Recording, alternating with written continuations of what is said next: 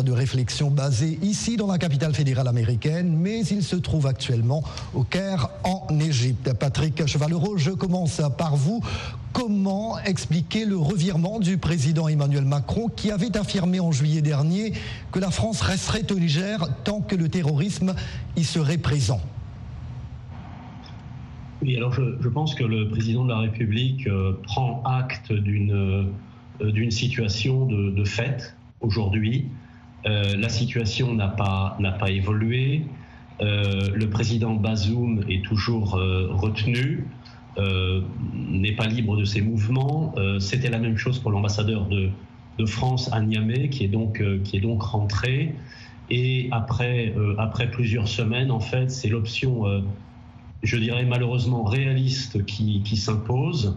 Euh, la France ne va pas se maintenir au Niger, ne va pas maintenir ses troupes au Niger si, euh, comme l'a dit le président, les autorités de fait, non pas les autorités légales, mais les autorités de fait, euh, empêchent effectivement toute, coopération avec la France dans la, dans la mission qui était celle de la France. Hein. Je rappelle que ce sont les autorités nigériennes qui ont demandé la venue de la France dans la lutte contre le terrorisme. Hmm. Samuel Langambok, brièvement, quelles sont les principales raisons évoquées par le régime militaire nigérien pour exiger le retrait des troupes françaises? Je pense que la principale euh, raison, c'est le constat, selon ces autorités, de l'inefficacité de la présence des troupes françaises sur le terrain, sur le sol nigérien dans la lutte contre le terrorisme. Mais je pense que c'est une analyse qui est active parce que euh, la présence des militaires français n'a pas vocation à régler définitivement le terrorisme dans la sous-région. Elle a pour principale mission d'accompagner des troupes régionales dans la lutte contre ce terrorisme. Et encore que le dispositif n'est pas aussi pléthorique qu'on le pense selon l'opinion. Donc cette mission n'a pas principalement pour objectif de déloger l'ensemble des terroristes. Il faut que les dispositifs locaux puissent prendre charge des problèmes de sécurité de leur pays, de leur sous-région. On ne peut pas attribuer la responsabilité à la France. Calvin Dark, nous venons de l'entendre avec ma collègue Blanche Sanou. Berlin attendait de voir ce que Paris allait faire au Niger avant de décider de l'avenir de ses troupes dans ce pays. Pour sa part, Washington indique évaluer ses options quant à un éventuel retrait de son contingent de plus d'un millier de militaires américains déployés dans le pays africain.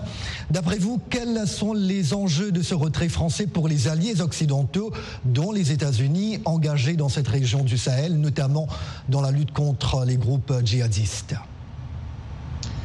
Oui, je, je crois qu'un euh, obstacle énorme pour les États-Unis, c'est que dans ce partenariat antiterroriste, les États-Unis et la France partagent euh, presque les mêmes objectifs antiterroristes mais le problème, c'est qu'ils euh, ne partagent pas la même histoire ni les mêmes relations avec les pays africains. Pays africains. Et ça complique les choses pour les États-Unis. Et je crois qu'aux États-Unis et aussi euh, dans d'autres pays en Europe, euh, on se rend compte qu'il nous faut un plan d'action propre à nous. C'est-à-dire que euh, depuis euh, une décennie, les États-Unis dépendent sur la France pour être leader dans euh, cette lutte contre le, terrorisme. Mais maintenant, il nous faut notre propre plan d'action parce qu'avec la France, ils ont beaucoup de complications avec les pays africains et avec les peuples africains. Hmm. Le départ français du Niger, qui va donc être achevé avant la fin de l'année, est déjà décrit comme casse-tête à la fois logistique et sécuritaire pour Paris. Patrick Chevalero, quelles sont les difficultés auxquelles va être confrontée l'armée française pour évacuer ses militaires et ses matériels du Niger brièvement? Alors, vous savez, le, retrait, le redéploiement euh, d'un tel dispositif n'est jamais quelque chose euh, de simple. On l'a vu à plusieurs reprises sur d'autres sur d'autres théâtres. Il faut savoir que euh, cette, euh, ce retrait est planifié comme une véritable opération. C'est une opération. Donc euh, nous avons des structures de, planification et de conduite des opérations à Paris qui sont déjà pied d'œuvre pour, pour planifier et donc, ce, donc ce, redéploiement.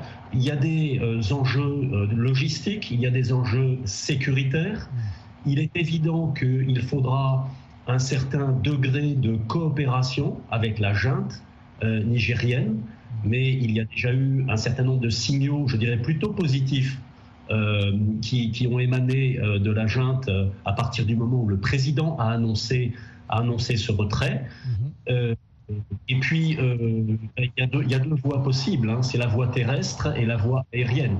Donc une grande partie des matériels pourra, pourra être évacuée voie aérienne, mais il y aura certainement une dimension terrestre qui sera peut-être un petit peu plus compliquée à mettre en œuvre, mais je n'ai aucun doute sur le succès de l'opération. Je vois. Euh, Samuel Gambok, de manière générale, comment les Africains perçoivent-ils la présence militaire étrangère, en particulier dans les pays francophones du continent, avec pour objectif notamment de mener le combat contre le terrorisme ou le djihadisme? Et que signifient euh, les différents retraits français pour l'avenir des troupes occidentales en Afrique? Je pense que dans l'opinion publique africaine, euh, le, retrait des troupes françaises consacre la victoire euh, du panafricanisme sur euh, les questions euh, occidentales. Mais encore une fois, c'est une perception qui est qui n'est pas suffisamment approfondie par des réflexions s'adossant à des, à des études suffisamment approfondies. C'est-à-dire que l'opinion s'appuie sur des discours, sur les informations qui leur reviennent et aussi qui alimente le sentiment anti-français. Seulement si on s'intéresse particulièrement à cette question de façon beaucoup plus prudente, de façon beaucoup plus approfondie, on se rendra bien compte qu'il ne s'agit pas simplement d'une victoire, mais il s'agit plutôt d'un défi majeur à relever après ce retrait. Parce que je rappelle quand même que partout en Afrique où il y a une présence française, les troupes ne sont pas pléthoriques. Je peux juste donner quelques chiffres rapides. À Djibouti, c'est 1500. En Côte d'Ivoire, 900. Au Sénégal, 400. Au Gabon, 400. Au Burkina Faso, c'était 400 forces spéciales. Et on voit donc que ce sont des effectifs qui sont très réduits. Et donc le, retrait n'est pas aussi euh, important que cela du point de vue africain. Hmm. Les 400 qui, qui étaient au Burkina Faso n'avaient pas pour vocation de régler tous les problèmes sécuritaires du Burkina, encore moins au Niger ou au Mali. Maintenant, il revient à tous ces trois pays de montrer leur capacité de riposte aux problèmes de sécurité qui s'opposent à eux. Calvin Dark, quelle est l'alternative à la présence militaire étrangère dans des pays comme le Niger, le Mali ou encore le Burkina? Le renforcement des capacités des forces locales ou l'appui d'autres partenaires internationaux euh, font-ils partie des options d'après vous? Oui, ce qui est clair, c'est qu'il nous faut euh, un, nouveau modèle de coopération entre les États-Unis, par exemple, les pays africains. Et je crois que Biden, il a parlé un peu de ça dans son discours euh, pendant l'Assemblée générale de l'ONU. Je, je crois que les États-Unis cherchent des alternatives des autres partenaires en Afrique. Et je cite par exemple le Maroc les États-Unis et le Maroc, ils ont une relation de très longue date et aussi ils ont un partenariat euh, militaire. Et peut-être euh, ce genre de, partenariat avec des autres euh, pays africains pour être interlocuteur avec les pays dans le Sahel comme le Niger, ça peut être une alternative. Mais c'est vrai que maintenant, le président Biden et aussi le secrétaire Blinken se rendent compte qu'il nous faut un nouveau plan parce que le partenariat avec le Français dans ce moment n'est pas exactement le partenariat qu'il nous faut pour avoir une stratégie antiterroriste efficace. Mhm. Chers invités, restez avec nous. Euh, maintenant, quelques extraits de commentaires tirés de la page Facebook de VOA Afrique. Aruna Barry Sangaré de Kinshasa en RD Congo. Il n'y a pas d'autre alternative que de quitter tous et laisser l'Afrique libre. C'est tout. Ce n'est même pas compliqué, dit-il. Joël Kola de Ouagadougou au Burkina Faso. C'est l'ère d'un continent qui est fatigué de ses anciens amis. L'enfant d'aujourd'hui joue demain là où il n'a pas pleuré hier. Et voilà pour ces quelques commentaires à Facebook. S'il vous plaît, n'allez nulle part ailleurs. La suite de Washington Forum, ce sera après cette courte pause. Merci beaucoup.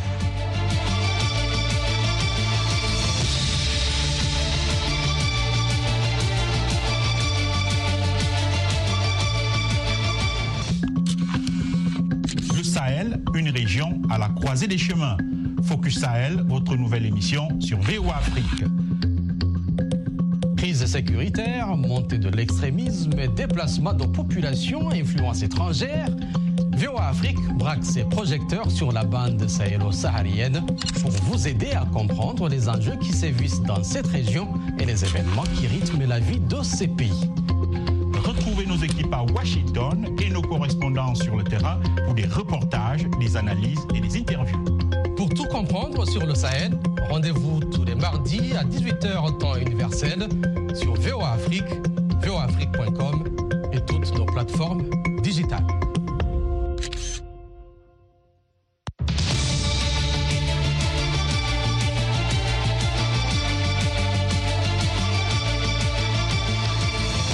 Aristide de retour avec vous dans Washington Forum, édition du jeudi 28 septembre 2023. Nous abordons le retrait des troupes françaises du Niger, deux mois après le coup d'État perpétré à Niamey par des militaires hostiles à la France. Le président Emmanuel Macron a fait part, il y a quatre jours, du départ d'ici trois mois des 1500 soldats français déployés dans le pays africain. Et pour euh, continuer de décrypter ce sujet, nous retrouvons nos invités dans cette seconde partie du programme. Et euh, via Skype du Caire, en Égypte, l'analyste et commentateur politique américain Calvin Dark. Il est le directeur et cofondateur de RC Communications, un think tank basé ici à Washington, D.C. En direct de Yaoundé, Dr Samuel Gembok, directeur général de Thinking Africa Cameroon. Il est aussi enseignant associé à l'IRI et nous rejoint de Paris le vice-amiral Patrick Chevalero. Il est vice-président de l'Institut Open Diplomacy, également chercheur associé à l'IRIS. Pour la junte nigérienne, le retrait des troupes françaises doit être établi dans un cadre négocié et d'un commun accord pour une meilleure efficacité. Patrick Chevalero, quelle lecture faites-vous de cette demande du régime militaire? Écoutez, c'est très difficile de savoir ce qu'il y a derrière ces, mots. Euh, je ne sais pas quelles sont les attentes de la, de junte nigérienne euh, quand, elle, quand elle profère ses réflexions. ce qui est sûr, c'est que le désengagement va se, va se faire. Comme je le disais il y a un instant, une coopération est nécessaire parce que les bases françaises, évidemment, sont enclavées euh, dans le territoire euh, nigérien.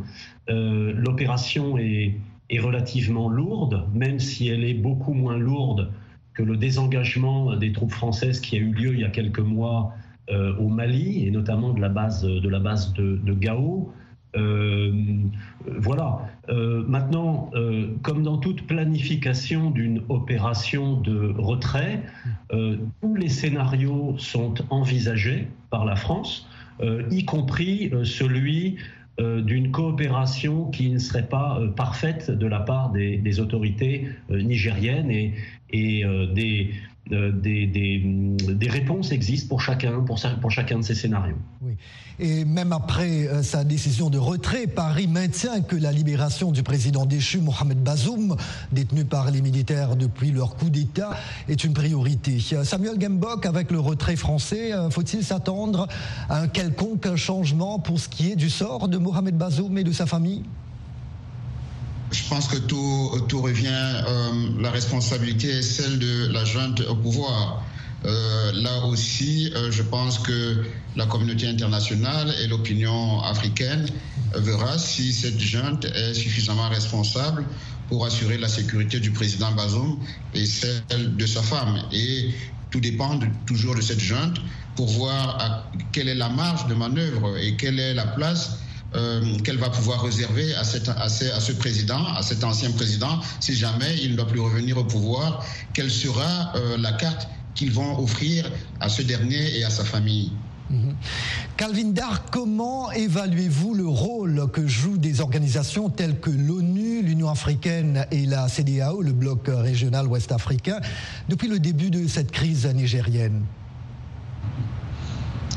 Oui, je crois que c'est très compliqué à l'analyse de, ces groupes parce que, parce que, par exemple, avec la situation au Gabon, euh, sur le papier, c'est la même chose. C'est les coups d'État euh, par les militaires, mais les circonstances, c'est complètement différent. Et on a vu les différentes réactions des groupes, euh, comme vous avez mentionné, et aussi de, des États-Unis. Et je crois que maintenant, c'est très, très, c'est très bon que ces organisations comme l'Union africaine, ils ont auront une voix plus euh, puissante euh, dans les organisations internationales. Le président Biden, il a dit que ça, c'est vraiment une priorité de donner une voix plus puissante aux Africains. Et je crois que ça va euh, aider un peu la coopération entre ces organisations et les partenaires comme les États-Unis. Parce que une, une, chose très importante pour les États-Unis, dans ce moment de changement, il faut euh, éviter que les, groupes euh, liés avec la Russie, par exemple, euh, remplir cette vide d'influence et de pouvoir et de la démocratie. Alors ça, c'est vraiment une priorité pour les Américains. Mhm. Patrick Chevalero, qui pourrait occuper les espaces laissés vacants par les Français au Niger et quelles pourraient en être les conséquences géopolitiques alors, si on regarde euh, la situation dans les pays qui ont précédé en termes de coup d'État euh, euh, ce qui s'est passé à Niamey, on voit que la Russie et le groupe Wagner sont présents au Burkina Faso, au Mali, en, République centrafricaine également. Donc, la, Russie, la Russie est déjà là, je dirais. Euh, maintenant, euh, on peut avoir des doutes de, sérieux doutes sur la capacité euh, d'un groupe comme Wagner et de la Russie en général, une Russie qui est, qui est en voie d'épuisement actuellement en Europe, avec son agression contre, contre l'Ukraine qui ne débouche sur, sur rien. donc on peut douter de la capacité de ces groupes en fait à, à stabiliser euh, la situation euh, dans le, Sahel. Un autre acteur, euh, bien, évidemment, est la Chine, mais peut-être sur un, plan beaucoup plus économique que sécuritaire.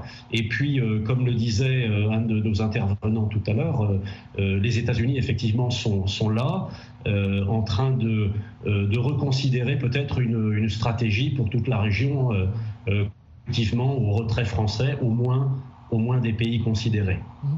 Samuel Gambok, justement, euh, comment les autres acteurs euh, étrangers, comme les paramilitaires russes de Wagner, pourraient-ils influencer la situation dans cette région du Sahel après euh, le retrait français?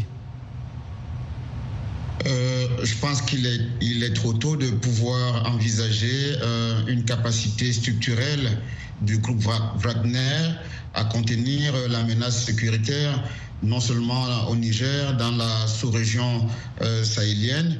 Encore une fois, il faudrait que euh, la capacité des dispositifs locaux soit à la hauteur de la complexité de la menace. Déjà, on observe au niveau des dispositifs nationaux qu'il y a un sérieux problème au niveau de la planification, de la programmation de l'outil militaire par rapport aux poches de tension ou de potentielles menaces. Et c'est à ce niveau-là que je pense que tout va se jouer. D'abord, la capacité nationale à répondre aux besoins nationaux de sécurité et ensuite l'accompagnement dans le cadre d'une synergie parfaitement coordonnée entre ceux qui arrivent et ceux qui sont sur place et en même temps, il ne faudra pas oublier une dernière dimension, ce sera la compétition stratégique qui se livre au sein de cet espace. Oui, mais Samuel Gambok, euh, des observateurs euh, vous diront euh, peut-être qu'il faut voir, par exemple, ce qui s'est passé au Mali après le retrait français avec le groupe Wagner notamment. Oui, avec le groupe Wagner au Mali, c'est vrai, mais euh, la, situation est beaucoup plus complexe et je pense que le temps consacré à l'observation reste très court. La menace reste toujours prégnante et en même temps, euh, les frontières restent poreuses, les problématiques, les défis auxquels les États font face depuis euh, plusieurs décennies restent d'actualité. Et je ne pense pas qu'un calme relatif serait une maîtrise structurelle des enjeux. Calvin Dark, quelles leçons euh, des pays comme la France euh, peuvent-ils tirer de cette expérience pour leurs futures opérations à l'étranger? J'espère qu'une des leçons, c'est d'éviter de, la, façon de parler euh, de l'Afrique et aux Africains du président Macron, parce que ça vraiment complique des choses. Cette perception d'une inégalité entre la France et les anciennes colonies en Afrique ça, c'est vraiment euh, une source de, des problèmes parce que la manque de bonne volonté, bonne volonté de la part de la France, euh, est, bonne volonté est très nécessaire pour avoir des partenariats nouveaux, euh, pas, pas, des partenariats comme dans le passé. Alors, j'espère que la France et les autres pays européens et les États-Unis rendent compte de ça. Et avant de finir, euh, des extraits de deux autres commentaires Facebook. Euh, Ibrahim Altine, Abidjan, Côte d'Ivoire. Il n'y a pas eu de lutte contre le terrorisme. Je n'ai pas mission qui ne dit pas dans quel pays il se trouve. Écrit ceci, qu'ils partent, nous prendrons notre sécurité en main. Rapidement, euh, Patrick Chevalero, la France doit-elle totalement revoir sa présence en Afrique, d'après vous, après euh, cette situation qu'on est en train de voir? Oui, de facto, euh, de facto c'est ce qu'elle est en train de faire. Je, crois qu'il ne faut pas sous-estimer le niveau de lassitude et d'exaspération de l'opinion publique française et des autorités euh, vis-à-vis de, situations et de, euh, et de groupes d'individus qui crachent finalement euh, à la figure d'un pays qu'ils ont appelé sur place et dans lesquels des jeunes Français sont, morts, hein, 50, 55 à ma connaissance au Sahel. Voilà. Donc il y aura de facto une reconfiguration. La France n'abandonne pas l'Afrique. Euh, mais euh, la France, euh, effectivement, ne coopérera plus avec, avec les pays qui, qui ont ce, type de comportement. Mhm. Quant aux États-Unis, ils disent qu'ils vont continuer de soutenir les armées dirigées par des civils en Afrique. Du moins, c'est ce qu'a déclaré hier à Luanda le secrétaire américain à la Défense Lloyd Austin, blâmant les militaires qui, sur le continent, ont renversé la volonté du peuple à la faveur de coups d'État. Que pensez-vous de cette déclaration, Calvin Dark oui, je crois que c'est vraiment euh, les efforts de, l'administration Biden d'avoir un équilibre entre la promotion de la démocratie, la stabilité en Afrique, ça c'est une priorité de la Maison Blanche, mais aussi euh, un plan stratégique qu'il faut peut-être travailler avec des, régimes euh, non démocratiques pour atteindre les objectifs antiterroristes des États-Unis, ses partenaires et ses alliés. Mhm. Partagez-vous euh, cet avis, Samuel Gembok, que peut-être des pays occidentaux euh, sont obligés quelque part à repenser leur rôle, leur présence en Afrique? Je pense que euh, c'est, comme on dit chez les militaires, c'est le terrain qui dicte la manœuvre en fonction des mutations qui s'opèrent sur le terrain, en fonction des enjeux, en fonction de la compétition stratégique qui se structure sur le continent. Je pense que tous les pays, hein, pas simplement les Occidentaux, d'autres partenaires africains euh, repensent stratégiquement leur positionnement sur le continent. D'accord.